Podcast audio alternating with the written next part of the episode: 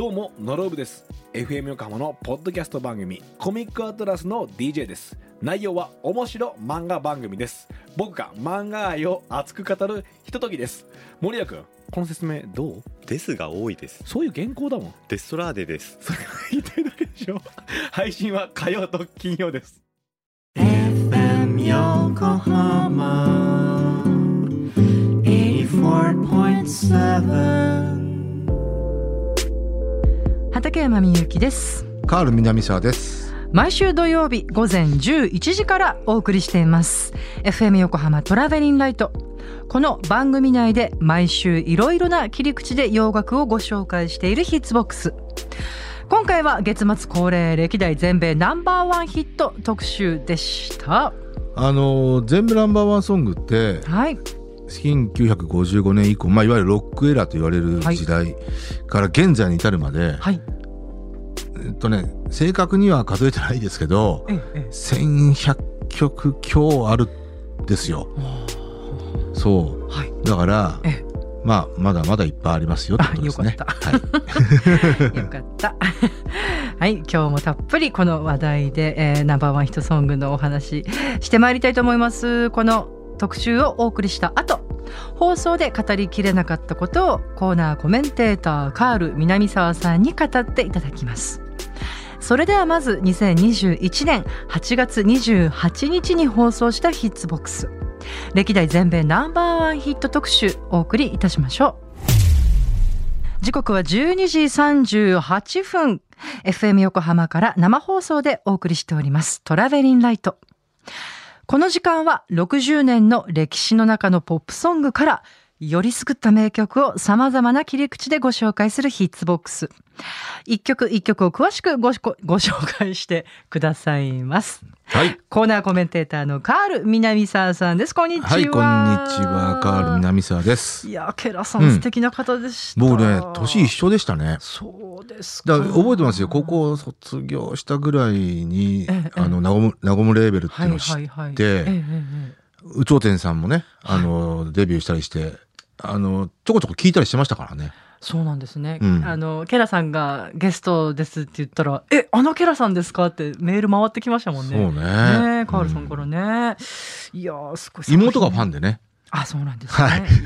カバーアルバム素晴らしかったなはいでは今日のヒッツボックステーマは何でしょうか、えー月末恒例となりますね。歴代全米ナンバーワンソング、はい。えーですね。もう月末ですね。もう8月も終わりだって。8月ね。本当ね。今年ももう4分のん？うん？違うよ。三？2分の1あ違うな。4分の 3? あれ？4分の 3? あらまあ。とさ。4分の3ぐらいが終わってんだわ生放送だと急に暗算できなくなるで8月そうだね。妙なプレッシャーかかる3んです分の2ぐらいか。あ3分の 2?3、うん。三分の2か。嫌だな、い。や計算弱いな頭悪いな。すいません。はい、えー今日ははい。ちょうど50年前とはい。20年前と40年前、はい。えーでまず1曲目は今からちょうど50年前はい。1971年まあ今頃ですよ8月7日から4週間1位になった曲なんですが、はい。何かというとビージーズ、おー。はいえービージーズってね実はねええ、ええ、9曲の1位持ってるんですよすごいね。まあ多い方ですけどはい。その、えー9曲の1位のうちのはい。初のナンバーワンソングおがこのことは、はい、1971年に誕生しました。そうですか。うん、はい。だまあ60年代後半ぐらいから、ええ、えーヒットは放ってきてたんですよ。はい。まあもちろんねあ有名なところで言うと「 To Love Somebody ですとかうんうん「 Holiday」ですとか、うんうんマサチューセッツ」ですとか、はいはいはい。えーワーズだとか。まあ、あとは、あの、映画の主題歌でしたね。あの、若葉の頃ってね、日本でも、日本の方がヒットしたかな。ファーストオブメイ。はい。う。そう。はい。えー等々がヒットしてたんですけど、ええ、ええーようやく初のナンバーワンソングっていうのが71年に、誕生してうんそうですか。はい、えーはいい、ます。えーなんで今日はそれ1曲目に聴いていただき嬉しいな。ましょう。これ聞けるんですね。はい。えーでは聴いていただきましょう。えー、ビージーズで How Can You Mend a Broken Heart、信じらんないぐらいいい曲ですよね。はい。えー昇進の日々というね、タイトあーはい。ルだったんですけど、はい。まあビーチズはね、でもこの,、まあ、この曲を皮切りに9曲の1位持ってますけど、はい。えーこの後2曲目の1位っていうのがね、ガラッと変わって、うんうん。75年に生まれてるんですけど、はそれがジャイブトーキーなんですよ要はディスコに、あ、そうなんだ。まあイメージチェンジをして、からそれ以降のナンバーワンソングっていうのはまあ、ユーシュピーターンセンにしろ、はい。まああとはサタデーナイトフィーバーの一連の曲にしろ、はいディスコ系の曲ですよね。そっかそっかそっか。う。うん私なんかこれこの曲もっとその後なのかと思ってました勝手に。あ、そうでしたなんとか。なく、うんうんこれ71年ですねそうなんですね。んへーいろんな人がねカバーしてますよねこれもね。はい。はい。えー、ビージーズ How Can You Mend a Broken Heart をお届けいたしました。はい。それでは2曲目の紹介お願いします。あの、このヒッツうんボックスでも、多分ね、たびたびこの話はしたと思うんですよ。はい。77年夏の陣っていう話したことありますよね。えーっと、エモーションズの Best of My Love と、はいアンディ・ギブのねデビュー曲の はい I just want to be your everything、えーが、まあ、壮絶なバトルを繰り広げたはい。いナンバーワン争いをね、はあはあはそれを77年夏の陣って言うんですよ。あ はい。で、まあもう一つは78年冬の陣っていうのがあって、はえーこれはシックのルフリークあが、を中心として、はいい、ろんな曲がそれを蹴落としては、はいルフリークが復活し、蹴落としてはルフリークが復活しみたいな、そんなルフリーク2度の帰り咲きナンバーワンしたっていう、はい。えーこれも壮絶なうんうんバトルがはい。繰り広げられたんですけど、はい。えーもう一つ、あ、ええ僕僕勝手に言ってます、これは。はいはい。えー2001年はい。夏の陣っておいう、あるんですね。言ってるんですけど、これ僕、これ、れ。これは本当に僕が勝手に言ってます。ええええーこれ実は、アリシア・キーズえの、はい。えーデビューシングル、うんまあまあ一応正式デビューシングルかな。フォーリンという曲と、あはいはいええージェニファー・ロペスの、えはい。あ2曲目のナンバーソングですね。えー、I'm Real。という曲があるんですけどはいはいこの曲、2曲がねええ、壮絶なバトルをく繰り広げたんですよ。そうでしたか。はいあ。ー2001年の8月ぐらいから10月ぐらいにかけて。ええはい。おそれぞれが、あのーそ、それぞれがお互いを蹴落として、はいなおかつそれぞれが復活し、1位を取ってるっていう。ええはい。それもちょっとなかなかないですね。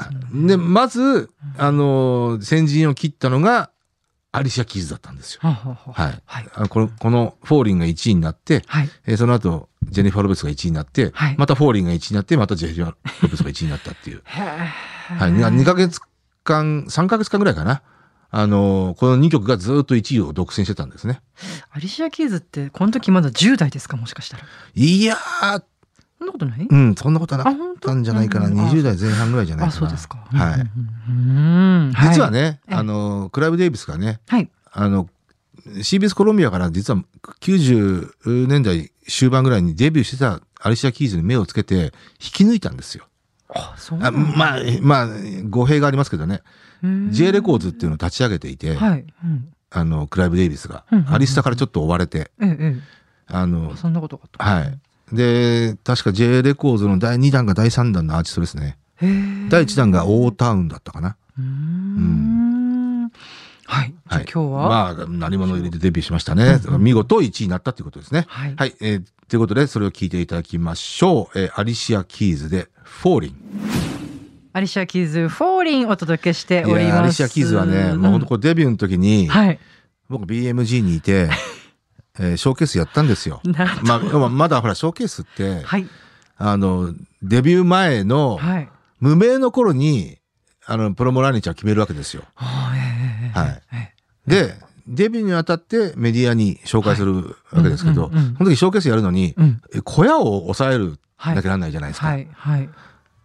で、どうしようか。はい。で、まあ、アリシアク、アリシア・キーズはやっぱり要は、まあ、それそれなりのプライオリティを持ってやるわけだから、うんうんうんちょっと大きい小屋を、ええ、用意したいと。はい。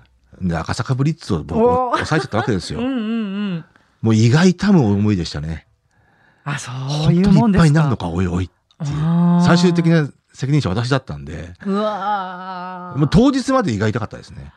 そうですか。はい。逆にほらチケットが売れてればねとかそういうんじゃないからねまたね。まあ、あの、うんコマーシャル来日じゃないんで、ええあの、要は、ショーケース的なはいはいはいメディアを呼んで、はいはいあとは、まあ、メディアに絡んで、あの、リスナーを呼んでみたいなね。えええーそういう、本当にいっぱいあんのかなって、本当にずっと不安でしたね。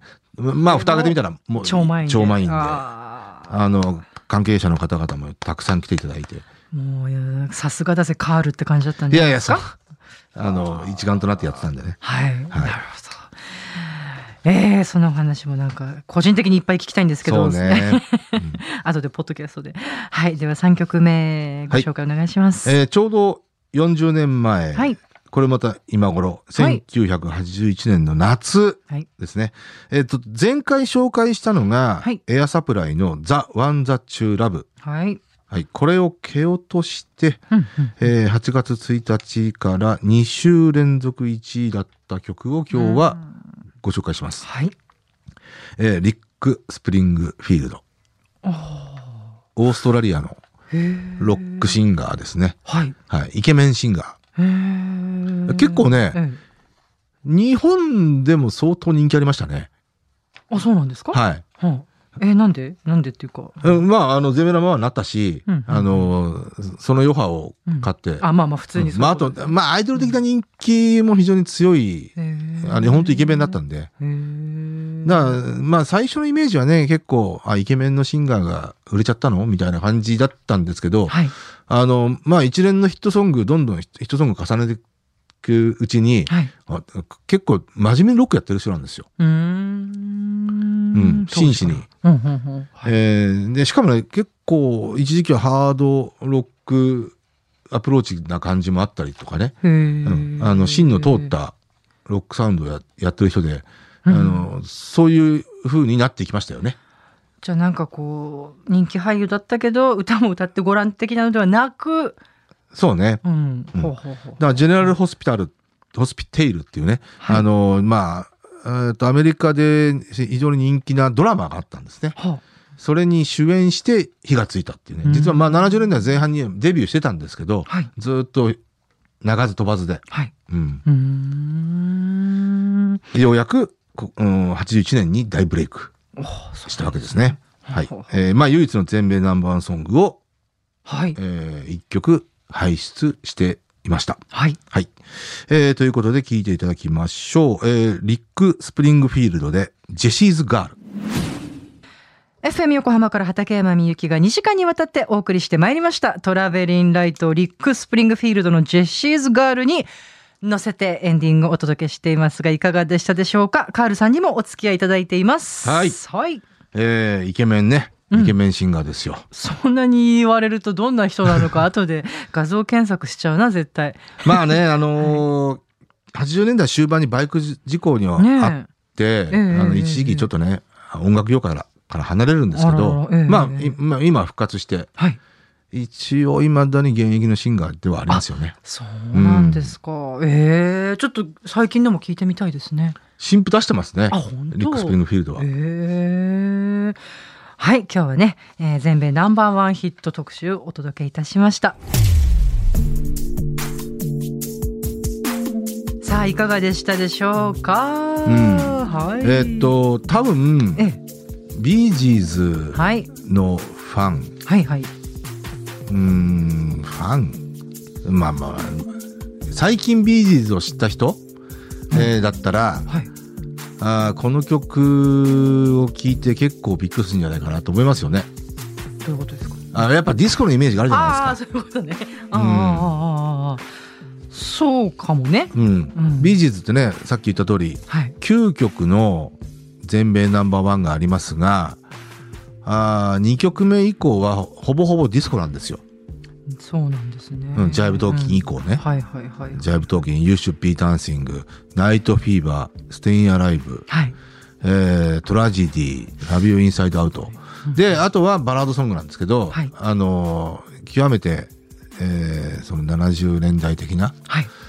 あー How Deep Is Your Love と、はい。えー Too Much Heaven か。うんうん。はい。えーなんですが、あの、そもそもビージーズって、あはいまあ、美しいメロディーと、ええーまあ、兄弟ならではのコーラスワーク、はい。えーっていうものが売りのグループだったんですよね。はい。どっちかというと、あーまあ、かなり、うーん、その健康的な感じではあったんですよ。まあ、ちょっとシニカルなイメージもありましたけど、うんうんだそれの延長線上の、うんうん。えー全米ナンバーソングですよね。71年はね。うん。うんうんうん、確かに私もそうですね。この曲の方がそのいわゆるこうディスコヒットの後の曲なのかなとか思ってたから。あね。なるほど。今若い人が初めて聞くと、うん。あそうかもしれない、ね、だからこの4年後にうん。ガラッとイメージチェンジしちゃうわけですよね。そうかかっこいいけどね。うんうんだから両方の、あのー要要素はずっと並行してありましたよ。ビージーズはね。はい。ああそうですか。もちろんね。うんうん。うんあのーディスコへにイメージチェンジして以降も、うんうん。バラードヒットありますから、うん。当然ね。はい、うん。はい。ね。そう。ああとね、その2曲目にかけたフォーリンね、はい。に、にえっ、と、2001年、はい。夏の陣、はい、勝手に言ってますけど、えー、もうようん。面白いですね。あのーアリシアはね、ええええ。ほんとね、最初、えーっと、アリスタレコードを、はいあーうーんまあ BMG はあの自動的に、あのー CD の発売をしてたわけですよ。あそうなアリスタとか、うんラフェイスとかバッドボーイとかね。えーで、えっ、と、アリスタレコードをクライブ・デイビスが、ちょっといろいろとね、お家騒動があって、はいクライブ・デイビスがね、実はね、追われるんですよ。ね、んそうそう。で、え、え、どうなるの、ねと思ったら、ええアリスタはそのまま存続したんですが、はい。クライブ・デイビスが、J レコーズって新しいレコード会社を立ち上げちゃったんですよ。うーん。2000年ぐらいだったかな。はい。うんうんで、さすがに2000年の時点で、ええ。新進のレコード会社を立ち上げて、まあ、そうそう当たるわけないじゃないですか。そしたらいきなりね、第一弾アーティストがオータウンっていうアーティストで、はいまあまあ、あの、要はボーイズグループですね。男性アイドルグループみたいな。はい。アメリカで結構当たったんですよ。で、まあ、日本でも売り出して、まあ、うーん、そこそこだったかな。で、ええ。鳴り物入りで、やっぱクライブ・デイビスすごいなと思ったのは、第2弾で出してきたのがアリシャ・キーズだったんですよ。すね。で、もちろんその時点では無名ですよ。誰も知らない。ですよ。アリシャ・キーズのあの字も知らない。あ、そうか。で、実は98、9年に CBS コロンビアから1曲出てんですよ。ええ。それを無理やり J レコーズに持ってきたんですね。ええ。えー要はクライブ・デイビスはその時からもう、こいつは才能があると思ったらしいんですね。はやっぱ軽眼ですよね。あ。ですね。あの、これはまあ結果論ではありますけど、ええアリシャ・キーズって相当才能ありますからね。いや、そうでしょうしね。こあの、作詞も要は、あの、ピアノの、を歌って歌、うーん、ひながら歌うシンガーソングライターとしての才能ですよね。なんか PV とかもね、良かったですよね。で、なおねかつ、耳麗しいあ、そうね、そうね、もちろんね。うん。うん。そうね。そう。ええで、これはね、あのー担当の、はい。えー、A&R がね、まあ、要は、クライブデイツがな、あの、肝入りでデビューさせるから、全世界的にプあのプライオリティにしてほしいって言われて、はい。えっ、と、急遽ね、担当の A&R はニューヨークに行かせて。アリシア・キーズのショーケースがあるっていうんで、あの、見見させ、見に行かせたんですよ。で、帰ってきて、え間違いないと。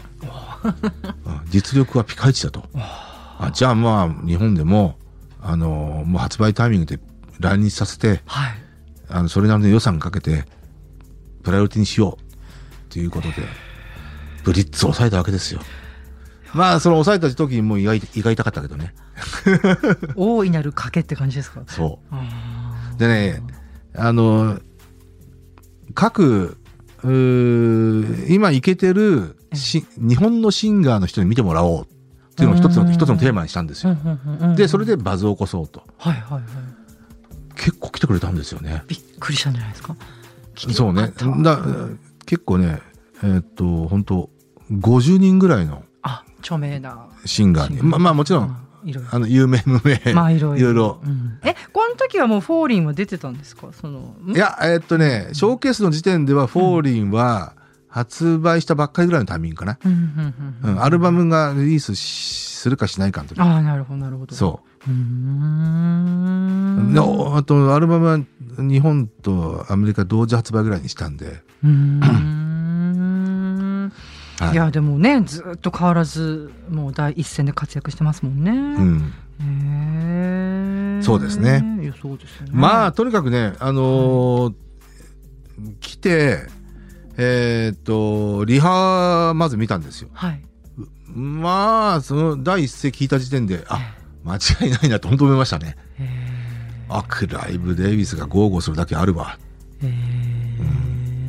この時はバンドでえーっ。とね、えーっと、曲によってはピアノ一本、うんうんはいえーバンドでしたね。はい、そうです。バンドと一緒に、はい。はというね。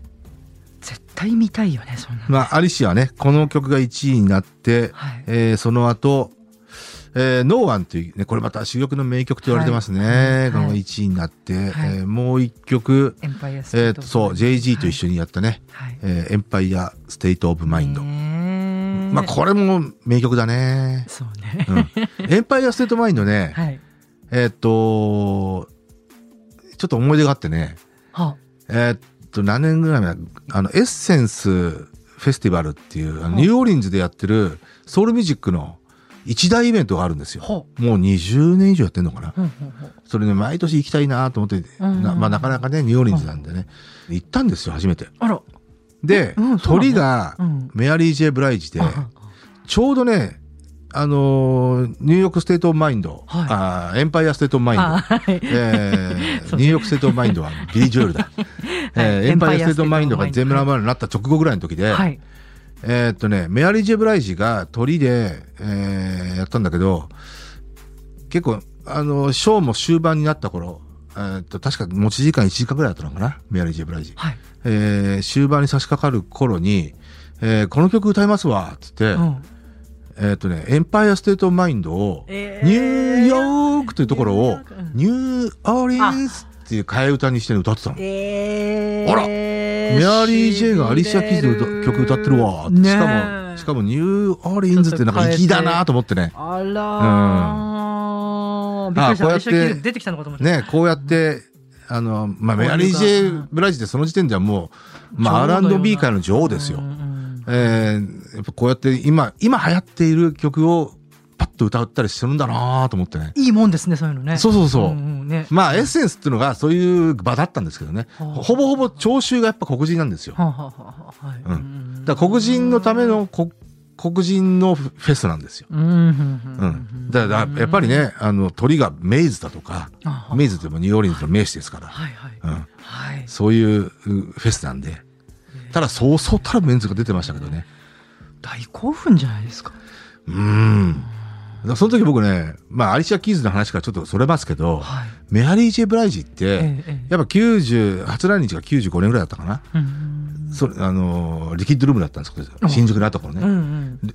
それを見てるんですよ。はい。で、僕はもうデビューの時からメアリージ・ブライジって歌が下手だなってずっと言ってたんですよ。うんあの、評論、あの、ライターとしてもそういうことは言ってたんですようん。一本上司だしいわゆるソウルシンガーとしてはスキルはないんですよ。ただ、もちろんエモーショナルだし歌い方はソウルフルですよ。なんだけど、そうだなと思ってたの。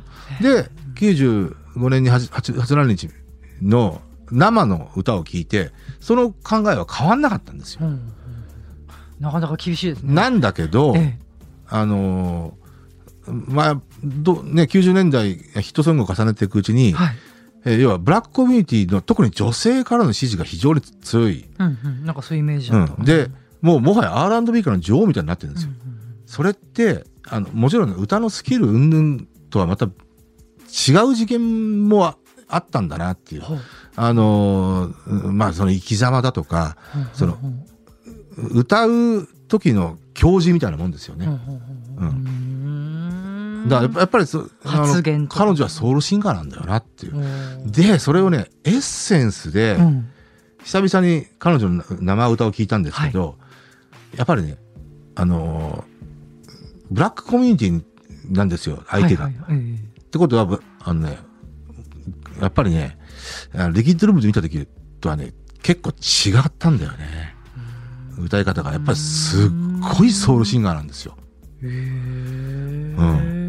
で、あの、目の当たりにしましたね。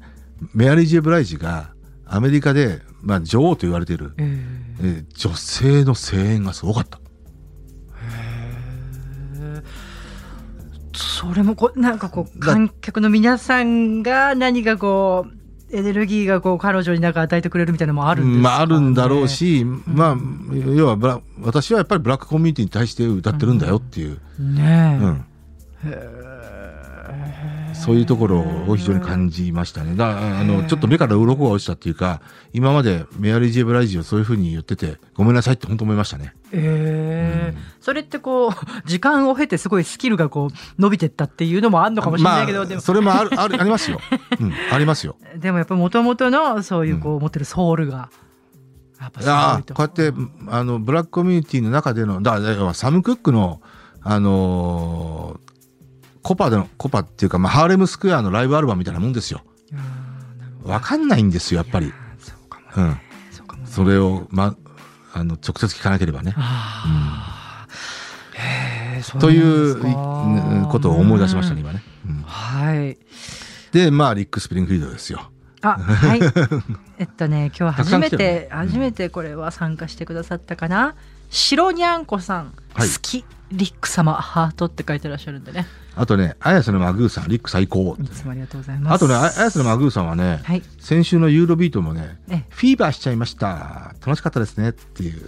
あなんか先週もねいっぱいこう反響いただいてありがとうございます本当ね、うん。今ねスタッフの方がリックスプリングフィールドのはい。写真を持ってきてくれましたなるほど、ね、どうしてもね、あの、はいリックって、うんまあ、ジェシーズ・ガールなんてね、相当80年代洋楽を代表するような、あの、ヒットソングではあるんですけど、なんかスタッフさんの方が知ってたね。私全然知らなかったけど、まだ20代のまあ、さすがに全米ナンバーワンなんでね、あの、結構浸透度は強いんですけど、はい。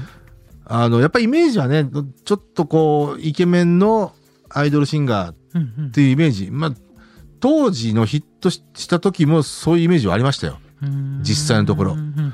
なんだけど、やっぱりね、あのーまあ、このアルバムがワーキングクラスドッグってアルバムで、その次がサクセスハズンとスポイルドミーイエットってアルバムで、はははいその次のアルバムぐらいかな、だんだんイメージが変わってきたんですよね。けあ結構ロック、ちゃんとロックしてんじゃんっていう。うん。で、本人もずーっとそのスタンスはやっぱ変えてなかった。だかっていうねらやっぱりね、あのー70年代前半にデビューはしたけど、はい売れず、あの、うーん、くすぶってたわけですよ。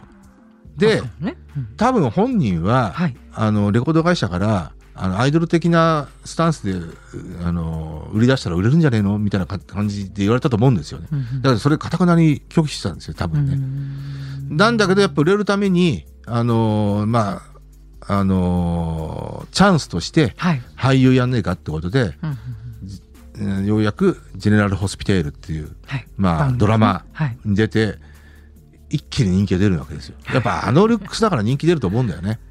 しかもこういかにもこう当時のね、うんスタイルって感じの髪型ね多分、レコード会社に無理言って、あの、要は再デビューしたいっていう、ことでうんえーワーキングクラスドッグってアルバムを作って、その中の第一弾シングルだったのが、このジェシーズガールなんですよね。だ見事、まあタイミング的に本当良かったんですけど、あの、全米ナンバーワンになったっていうね。ほうん。うなんかびっくりするんだけどさカールさん大体歌えるのがすごいよね。まあまあ、この時期はね、ううん、ずあの、チャートもつけてたし、トップ40ぐらいまでだったら大体歌えると歌いか言ってて。ますよ。でもそれってさすごくないですか？だから1回2回ぐらいしか聞かなくても覚えてんじゃないかなって思う。あまあね、覚えてますね。だからナンバーワンクラスはね、当然ほら毎週のように、はい、あまあるから、何度も聞いてましたけどね。へうん。えそんなですよ、リック・スピンフィールド。でね、あとね、はい。あの、ちょっとごめんなさい。そのさっきちょっとね、あの、先週ユーロビート特集やったってね、はいはい。えーちょっとね、えっ、と、訂正があってね、はい。先週、その愛の子リーダーの話になった時に、はい。えー愛の子リーダーの元歌は、えー僕ね、ラスカンケルって言ってたんですよね。えーじゃなくてね、あの、正、えー確には、はい。チャス・ジャンケルです。すいません全然わかんなくて、あの、ついに、うんラスカンケルっちょっと似て、てるね無意識に言っちゃったんだよね。なんだろうラスカンケル、あの、ウエストコースト系の、あの、ドラマーです。はいリンジャ・ロンシュタットとか、来日の時にラスカンケルドラマーとして来てたりしましたね。はいはいあと、もう一つドラマの話で、はい。ギャルサーの話をね、僕熱く語ってたんですけど、はい。その時に出演者の名前に長澤まさみって入れちゃったんですけど、はい。あの、正確には長澤まさみ出てないです。あ、なんかすごい熱く語ってて。はい。だからまあ、その時に荒垣だとか言,、ってましたけど、それは出てますよ。荒垣結衣とか、あの、矢口真理とか、あ、言ってた言ってた。あの、鈴木恵美だとか、はあそそれ出てます。で、えで、長澤まさみとサイコが出てるって言ったんだけど、そその二人出てない、出てないです。で、それ代わり、戸田恵梨香と、えっ、とね、薩川あゆみですよ。なんて言っても僕は大好きなんですけど、が出てます。知らなくてはいすいません。はい、失礼いたしました。訂正とお詫びをはい申し上げたいと思います。はい。ということで、うんちょっと今日のんちゃんいないから、ねえどうんまあいろいろとね、ドラマもね、7月来るドラマも佳境になりつつあるんですけど、すごいドラマ見た後、ね、のんちゃんと LINE してるって聞いて笑ったんですけど。この1週間でも相当してますけど、あ、そうなんですね。はいまあまあまあ、特にね、きゆうべ、まあ、ゆうべはもう、とにかくハッシュタグ、あの、家族募集しますと、漂着者がありますからね、金曜日は。はうん。まあ、まあ、あの、またね、のんちゃんが来た時に、あの、詳しい話しますけあど、はい。あーこの、今回のクールで、えーとにかく、ベスト2というか、あの、最高なのは、ハッシュタグ、ハッシュタグ家族募集します。はいおよび、箱詰め。はい。で、え箱詰めずっと言ってるダークホースだったのが、とにかくね、あのーひねくれ女のぼっち飯。はまあ、たったの6回しかやらなかったんですけど、ええまあ、あのーダークホースというかね、僕は、僕は追い上げた1位にしてもいいぐらいなんですけどね、このえ。えまあ、1位にも2位にも、イットヨマル、マリエが、毎週見ていくうちに、どんどん可愛く見えてくるんだよ。俺好みになってくるってこと？週を重ねていくうちにね、僕ね、イートマリエと結婚したいなと思った、思ったぐらい。もういいか。じゃあね、でね、あと一つ言いたかった、はい最後に言いたいのは、はいとにかくね、これだけは言いたい。あの、今回のクールでワースト3を言いたいんですよ、僕。あ、そうなの？はい。もうね、これね、もうプロデューサーに猛省を促したいんだよね。あの、そのぐらい、ワーストです。はい。えー、まず一つが、推しの王子様。はい日川波がもったいない。本当に。はい。日川日川波の無駄遣い。えー、もう一つが、えー彼女は綺麗だった。うんえー、小芝風花と、えー、佐久間由衣の無駄遣い。えーそ、そして、えー僕の殺意が恋をした、えー、荒木、なんだっけ、あの、ヒロイン、あの、うんの無駄遣い。えーとにかくもう、最悪です。この、女優さんたちはいいのに、そうね あ。そうですか。んじゃあ、そうですね。猛省を逃してないですね。まあ、とにかくつまんないです。おーあーわああーびっくりしたいやはや。先週ね、サプライズで、私の誕生日祝っていただきましたけど。ありましたけど、ね。これもしかしたら、僕の？ハッピー、イエス、イエス。ありがとうございます。僕は、あの。9月1日が誕生日なんですよでもね、そんなね、おめでたいとかいう年でもないんだけどね。何をおっしゃいますか。いやいや、ありがとうございます。あの、スタッフの杉山ちゃんが今、ケーキを持ってきて持ってくれま、した。杉山ちゃん。乱入していただきましたた。ありがとうございます。ということで、えー、めでたく、来週9月1日で、はい。えー、29歳。29歳ですね。はい。大台近いですね。私も、はい。先週19になりましはい。プたから。ラス30です。そうなの。私もプラス30なんだよね。まあでも本当おめでとうございます。ありがとうございます。健康で良き一年でありますようにそうね。まあちょっとね、健康には気をつけて。はい。はい。はい。まあ、ということで、今回のヒッツボックスは、歴代全米ナンバーワンヒット特集をお送りいたしました。はい。曲も合わせて聴きたいという方、FM 横浜から毎週土曜日午前11時から放送しています。トラベリンライトでぜひ、このエピソードの説明欄にラジコのリンクがあるので、そこから飛んでチェックしてみてください。それでは、カールさん、うんお誕生日おめでとうございました。ありがとうございます。黒島結菜ちゃんからメッセージとかないの来ない。ね。ないあないのかあなバツってやられてる。本当。残念だな。はい。それではまた来週ありがとうございました。